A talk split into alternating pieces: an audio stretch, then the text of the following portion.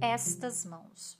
Olha para estas mãos de mulher roceira esforçadas, mãos cavalqueiras, pesadas de falanges curtas, sem trato e sem carinho, ossudas e grosseiras. Mãos que jamais calçaram luvas, nunca para elas o brilho dos anéis, minha pequenina aliança. Um dia o chamado heróico emocionante, dei ouro para o bem de São Paulo.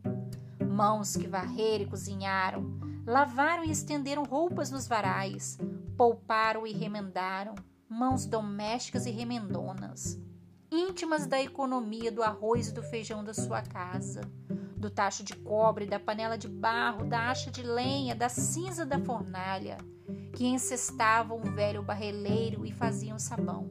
Minhas mãos doceiras, jamais ociosas, fecundas, imensas e ocupadas, mãos laboriosas, abertas sempre para dar, ajudar, unir e abençoar.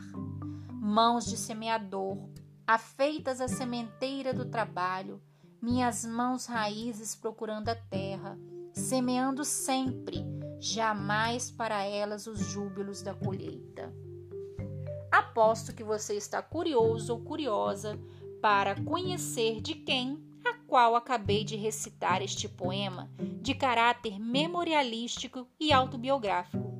Pois bem, Ana Lins dos Guimarães Peixoto Bretas, pseudo Cora Coralina, poetisa e contista brasileira, nascida em 20 de agosto de 1889, na cidade de Goiás, província de Goiás, Império do Brasil. Considerada uma das mais importantes escritoras brasileiras, ela teve o seu primeiro livro publicado em junho de 1965.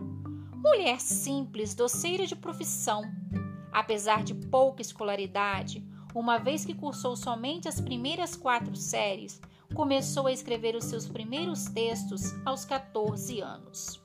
A escritora faleceu de pneumonia aos 95 anos na cidade de Goiânia.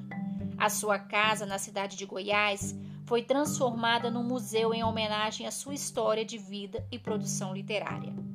Trecho de Cora Coralina, Meu Livro de Cordel, eu te convido a fazer júbilo do que Cora Coralina semeou.